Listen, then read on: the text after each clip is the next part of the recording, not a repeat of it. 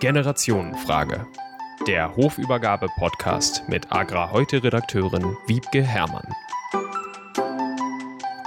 Hallo und herzlich willkommen zum Agra-Heute-Podcast Generationenfrage.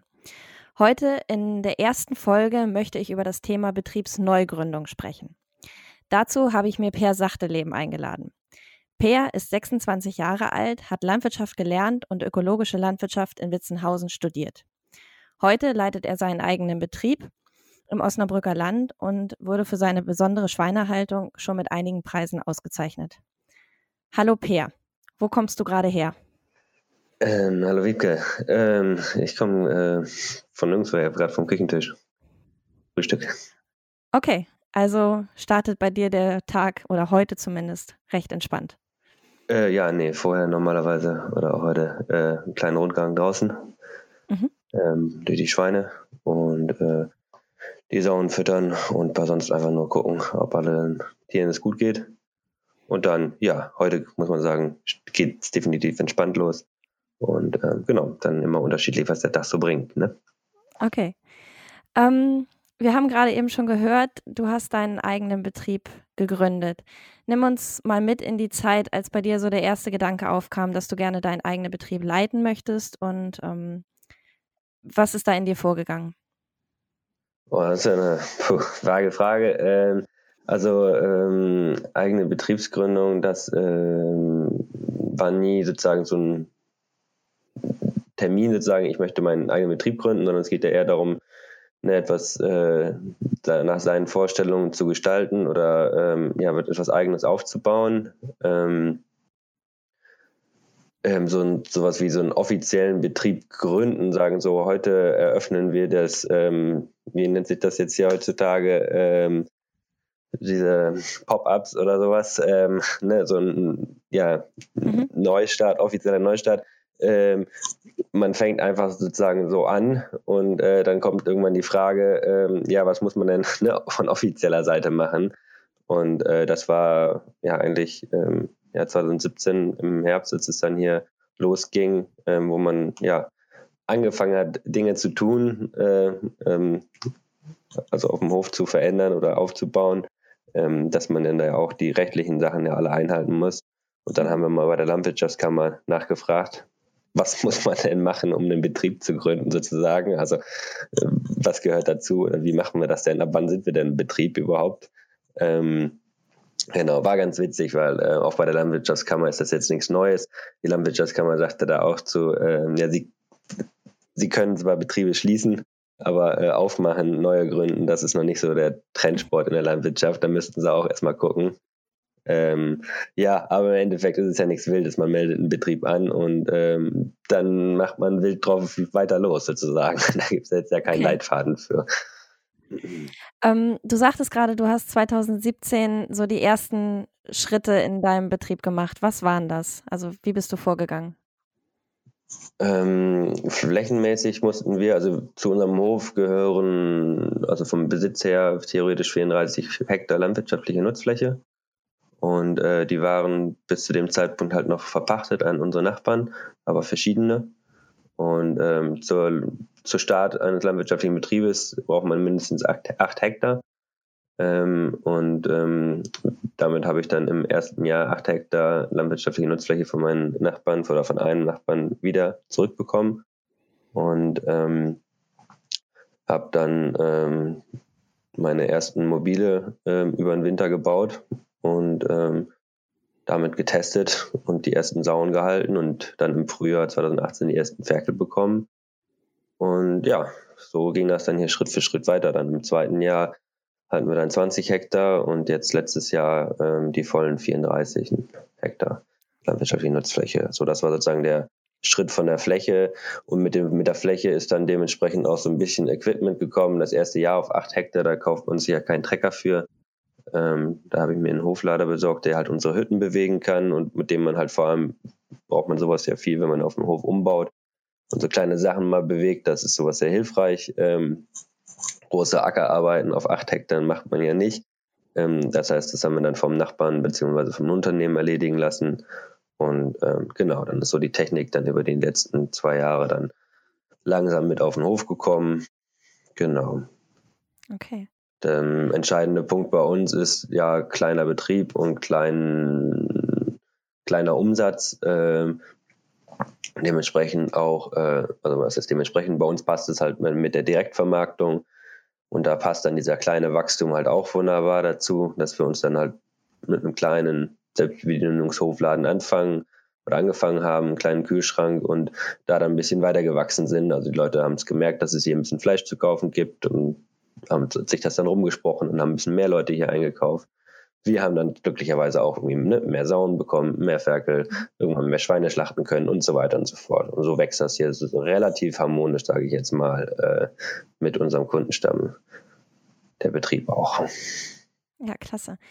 Du hast eben schon ein paar Mal die Schweinehaltung mit den Hütten und äh, den Mobilstellen beschrieben. Kannst du das Konzept mal ein bisschen genauer beschreiben? Äh, das, das richtige Konzept ist noch nicht, noch nicht ganz perfekt sozusagen, da wir jetzt ähm, das erste Mal alle, ähm, alle Flächen selbst bewirtschaften ähm, und äh, aber noch nicht alle Flächen eingezäunt haben. Also das Ziel oder das, das Konzept dahinter ist, wir haben ähm, Schweine im geschlossenen System, äh, bunte Bentheimer Sauen, ein äh, Duroc Eber aktuell, sechs Sauen und alles, was da an Ferkeln rumkommt, ähm, mästen wir hier am Betrieb, schlachten wir und verkaufen wir selber. So, und ähm, das Ziel ist, die in diesen mobilen Stellen oder nicht das Ziel, sondern so praktizieren wir das, die auf den Flächen rotieren zu lassen. Also aufgrund der ähm, afrikanischen Schweinepest sind ja ähm, in der Auslaufhaltung oder generell in der Schweinehaltung ähm, erhöhte Sicherheitsmaßnahmen ähm, zu treffen. Und das äh, ist bei der Auslaufhaltung halt durch die, also trägt sich dann halt durch diese doppelte Umzäunung, sodass wir alle ähm, Ackerflächen, auf denen wir unsere Schweine halt laufen lassen wollen, die fest einzäunen. Und äh, der Zaun ist nicht ganz günstig. Und dementsprechend haben wir jetzt auch erst äh, 14 Hektar eingezäunt und noch nicht die komplette Fläche. Das heißt, wir rotieren aktuell die Schweine auf den 14 Hektar und nicht nur nicht auf 30 Hektar, so wie das dann mein Plan ist. Ähm, und dementsprechend haben wir auch noch nicht die Fruchtfolge, wie wir uns sie sozusagen vorstellen. Also wir kriegen es natürlich hin, dass wir eine Vorfrucht haben vor den Schweinen, die auch äh, Grünmasse auf dem Acker lässt, sodass die Schweine was zu fressen haben und zu arbeiten haben auf dem Boden. Äh, und wir kriegen es auch hin, dass wir nach den Schweinen eine Kultur anbauen können, ähm, die dann wieder abtragend ist. Ähm, also in der Regel dann einfach ein Getreide, ähm, dass wir dann ernten und dann wieder an die Schweine verfüttern können. Ähm, also das funktioniert schon, aber wir sind noch nicht so, sag ich mal, so vielschichtig, wie wir das gerne hätten und wie wir das dann machen können, wenn wir auf äh, 30 Hektar das Ganze praktizieren. So, weil aktuell brauchen wir halt anderthalb Hektar Ackerfläche pro Monat und das ist dann eine doch relativ enge Staffelung auf 14 Hektar. Mhm. Okay. Ähm, und diese Mobilstelle, in denen du deine Schweine hältst, hast du 2017 selber entworfen. Habe ich das? So ja, genau. Die haben wir äh, zusammen mit meinem Vater habe ich das gemacht und ähm, ja, wir haben, so einen, wir haben vorher mal so einen kleinen ja, eine Spinnerei sozusagen eigentlich ausprobiert, nur so eine, so eine Abwerk, also nicht eine Abwerke, sondern so eine Aufzuchthütte, Sondermannhütten, diese die man so hochheben kann. Ähm, die haben wir mal auf ein Fahrgestell gesetzt ähm, und einen Boden da reingemacht und einfach nur um zu gucken, macht das überhaupt Sinn, so Schweine über den Acker zu ziehen mit einem Fahrgestell und so weiter. Äh, das vom Grundgedanken hat das geklappt, aber mit so einer Hüttenhöhe von, was sind das, einem Meter maximal, irgendwie 90 Zentimeter, macht das weder den Tieren noch uns wirklich großen Spaß, da drin sauber zu machen oder da rein und raus zu gehen.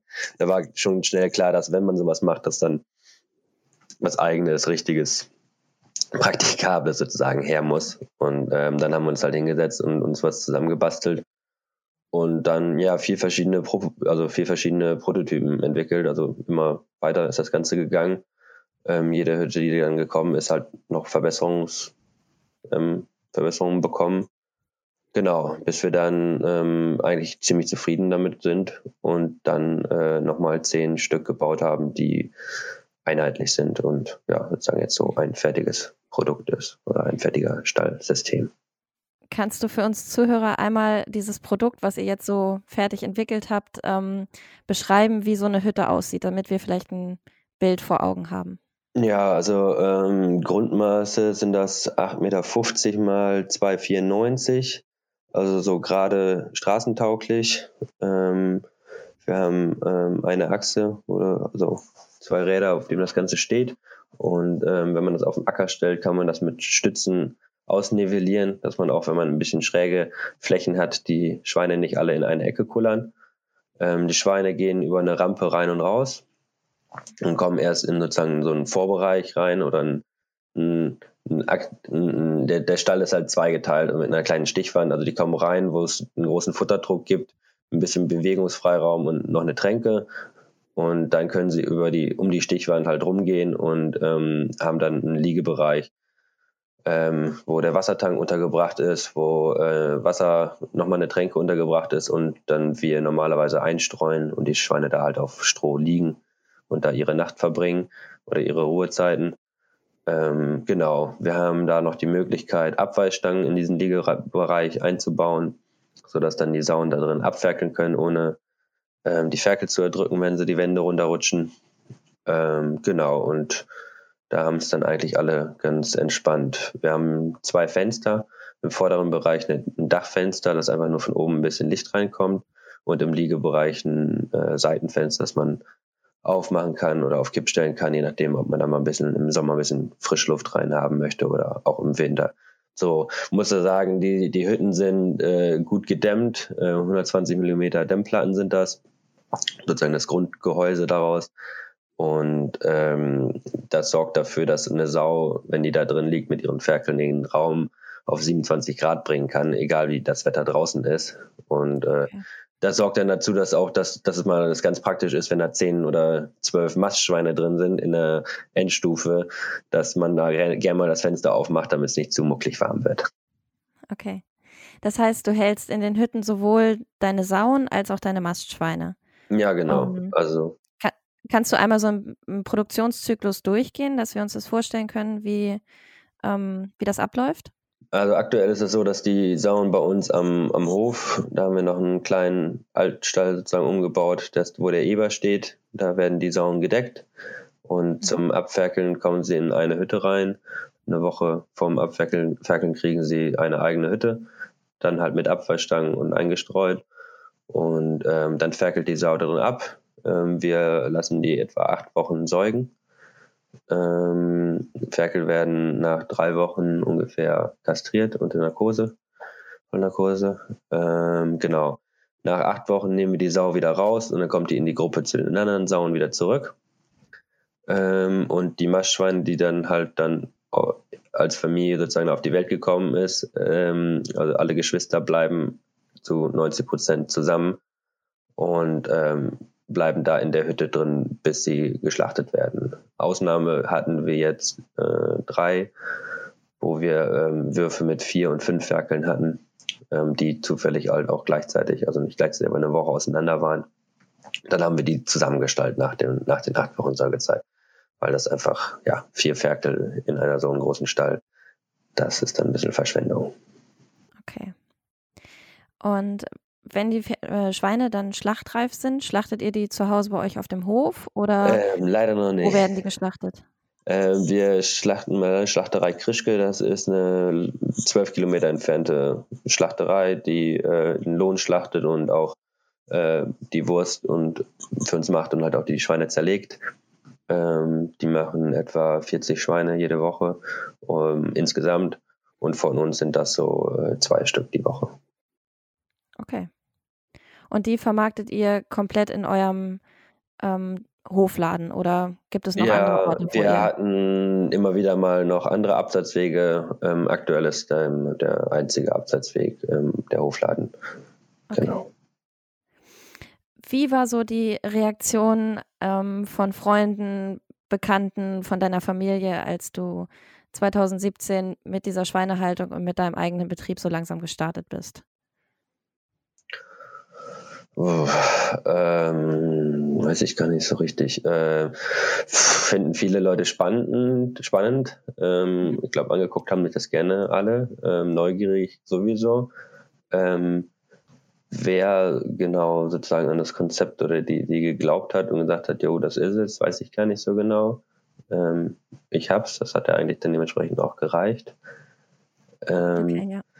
Nee, weiß ich nicht, sogar nur so, so unterschiedlich. Okay. Also, äh, also aus Familien- und Freundeskreis auf jeden Fall eigentlich positiv so. Ähm, aus ähm, dem manch anderen konventionellen Nachbarn in der Gegend, hier sage ich jetzt mal im Umkreis, äh, leichte Skepsis, allein weil die Freilandhaltung ja jetzt auch nicht so das gängige System ist hier und viele noch die, die Angst haben, allein der Kälte wegen, dass das nicht funktioniert oder ähm, ja, Panikmache vom Veterinäramt her, dass das alles eine solchen eine, eine Quelle für die, für die Schweinepest ist, unser Betrieb oder dergleichen. Da war dann schon ein bisschen äh, mehr als Skepsis bei dem einen oder anderen hier, ähm, aber eigentlich überwiegend ähm, sehr positiv. Okay, das ist ja eigentlich ganz schön. Und, ja. Ähm, du sagtest eben, das Veterinäramt hatte so ein bisschen Skepsis. Waren das, ähm, war das so die, die größte Herausforderung für dich, das Veterinäramt bei euch im Kreis auf deine Seite zu ziehen, dass die auch diese Haltung unterstützen und dir das quasi genehmigen? Jein, also, äh, also ja, es war ein riesen, riesen Ding oder ist es ja noch. Ähm, und am Ende ähm, haben wir sie ja eben nicht dazu überzeugen können, dass man hier eine Freilandhaltung betreibt und dass sie, dass sie uns unterstützen. Ähm, das ist ja auch ein Grund, warum diese mobilen Ställe halt echte Ställe sind. Ähm, weil dann dieses Haltungssystem, was wir hier betreiben, zwar genauso funktioniert wie eine Freilandhaltung, da die Schweine sich ja nach draußen mit Auslauf in unterschiedlichsten Materialien da bewegen können. Ähm, aber de facto ist es eine Auslaufhaltung und dann ähm, kann das Veterinäramt, also es ist, es ist vor dem Veterinäramt nicht mehr äh, genehmigungspflichtig. So, das heißt, ähm, das Veterinäramt würde uns das gerne untersagen, beziehungsweise hat uns das ja untersagt, die Freilandhaltung. Die Auslaufhaltung können sie uns nicht untersagen, sondern die Auslaufhaltung ähm, können sie nur uns äh, das Leben schwer machen, indem sie verschiedene Auflagen für ähm, die Gestaltung der Zaunanlage ähm, vorgeben. So, und da hatten wir genug Ärger und haben noch Ärger mit. Ähm, so, von dem her kann man nicht behaupten, dass wir sie überzeugt haben von diesem Haltungssystem. Ähm, genau, aber das war ja auch nicht unsere Aufgabe. Also mit ähm, dem Zaunsystem meinst du diese doppelte Einzäunung, die du Ja, genau, wie, wie dieser Außenzaun, äh, vor allem die, die, die letzte Umzäunung oder die erste, wie man sieht von draußen, die erste, wie die auszusehen hat und ähm, mhm. dass das halt hier äh, sozusagen ähm, vom Eindringen von Wildschweinen und von Menschen ähm, gesichert ist. So. Okay.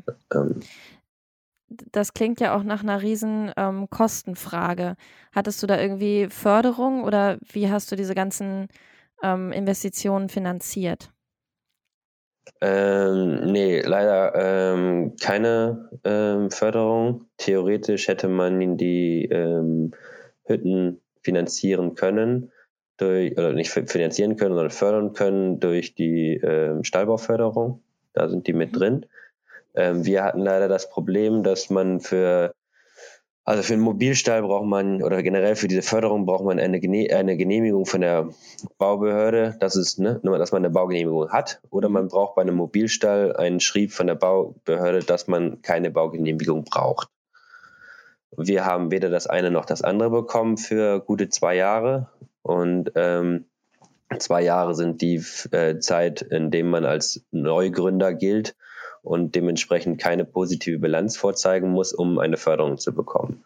Ist ja irgendwie logisch, dass man als neu startender Betrieb äh, nicht gleich mit Pluszahlen äh, jedes Jahr beendet, sondern dass man da erstmal ein paar Jahre äh, schwarze Zahlen fährt, äh, rote Zahlen fährt. Ähm, Genau, das war dann halt für uns das Problem, dass als wir dann endlich da die Baugenehmigung bekommen haben, dass wir dann leider zwei Monate über dem äh, Termin für die Förderung hinweg waren. Mhm und äh, dementsprechend keine Förderung bekommen haben. Ähm, Finanzierung sieht ähnlich blöd aus hier auf dem Hof. Ähm, wir haben nämlich einerseits den Nachteil, andererseits den Vorteil, dass es ja hier Familie ist. Ähm, dieser Hof ähm, gehört mir nicht, sondern meiner Mutter und okay. ähm, der ist gepachtet. Dementsprechend habe ich keinen Besitz, den ich einer Bank gegenüberstellen kann und sage, hiermit kann ich sichern. Ähm, so, den Vorteil ist, dass das meiner Familie gehört und ähm, ich dementsprechend äh, pachtmäßig ja äh, einen Witz zahle und auf der anderen Seite von denen ähm, dann am Ende zumindest für die Hütten einen Kredit bekommen habe. So, also da waren die dann definitiv hinter mir. Okay, also rein aus finanzieller oder finanziell und generell familiäre Unterstützung. Genau. Okay. Ähm, vielleicht die Abschlussfrage würde ich gerne schon ähm, anreißen. Ich könnte mir vorstellen, dass sie ein bisschen länger wird.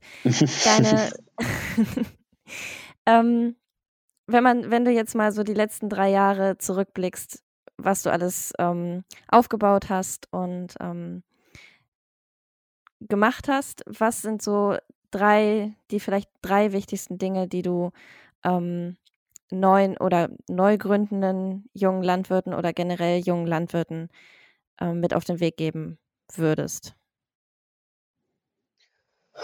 Boah, ähm,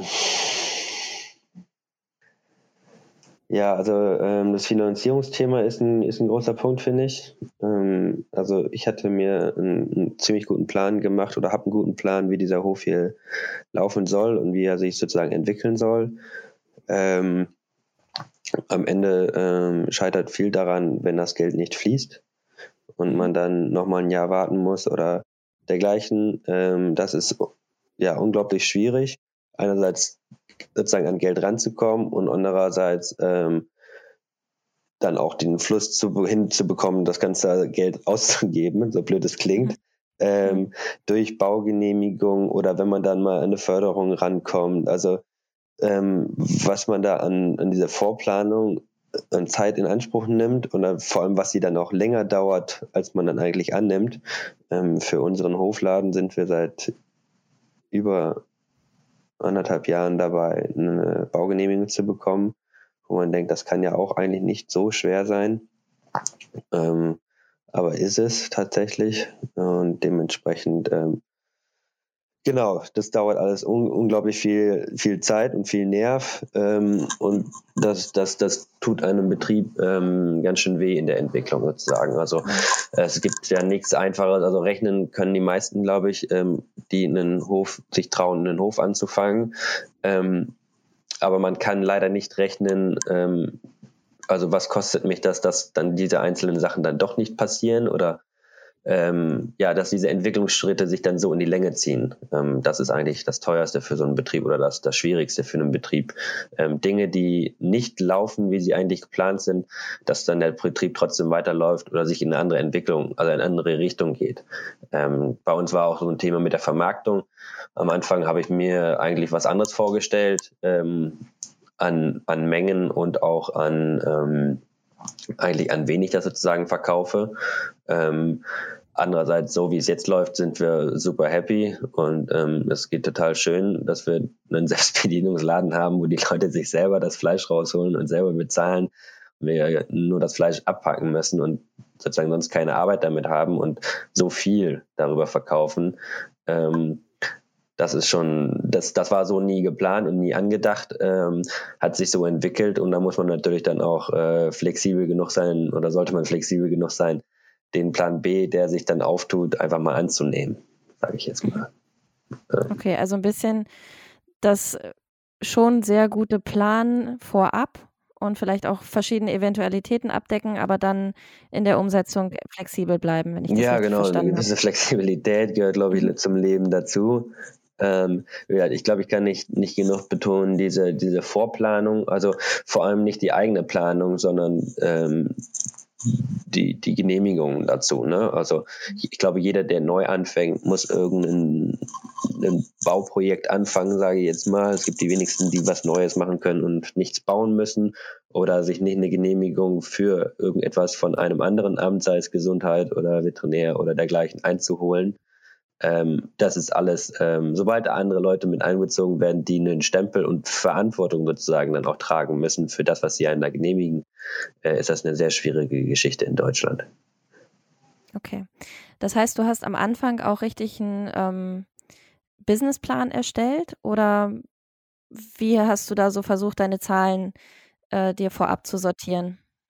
Ja, im Prinzip ist es ja ein Businessplan gewesen schon. Ich habe meine Bachelorarbeit über dieses Konzept hier sozusagen geschrieben. Ähm, also wie, da war, war es natürlich ja auch nur eine Planrechnung. Ne? Was, was kann so ein Schweinestall kosten? Ähm, wie funktioniert das? Ähm, was kann man für Preise bekommen? Was kostet das? Wie lange ist man damit beschäftigt? Diese Hütten dann auch, also wie, wie arbeitsintensiv ist so ein System?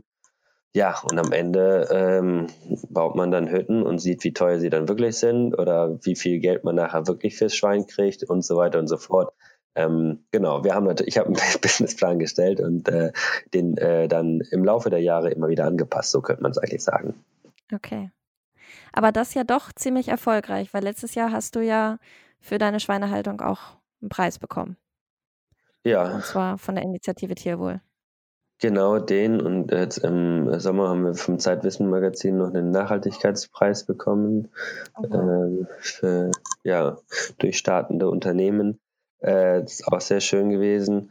Ähm, genau, nee, also das Haltungssystem ähm, ist, glaube ich, etwas, was schon für den einen oder anderen Betrieb äh, eine Möglichkeit ist und ähm, muss einfach sagen, es ist wirklich, wirklich so arbeitsextensiv, ähm, wie es in meiner Planung war, äh, sozusagen eingeplant war. Es ist ein unglaublich umgängliches System ähm, und ähm, für die Tiere halt ein Traum. Ähm, mhm.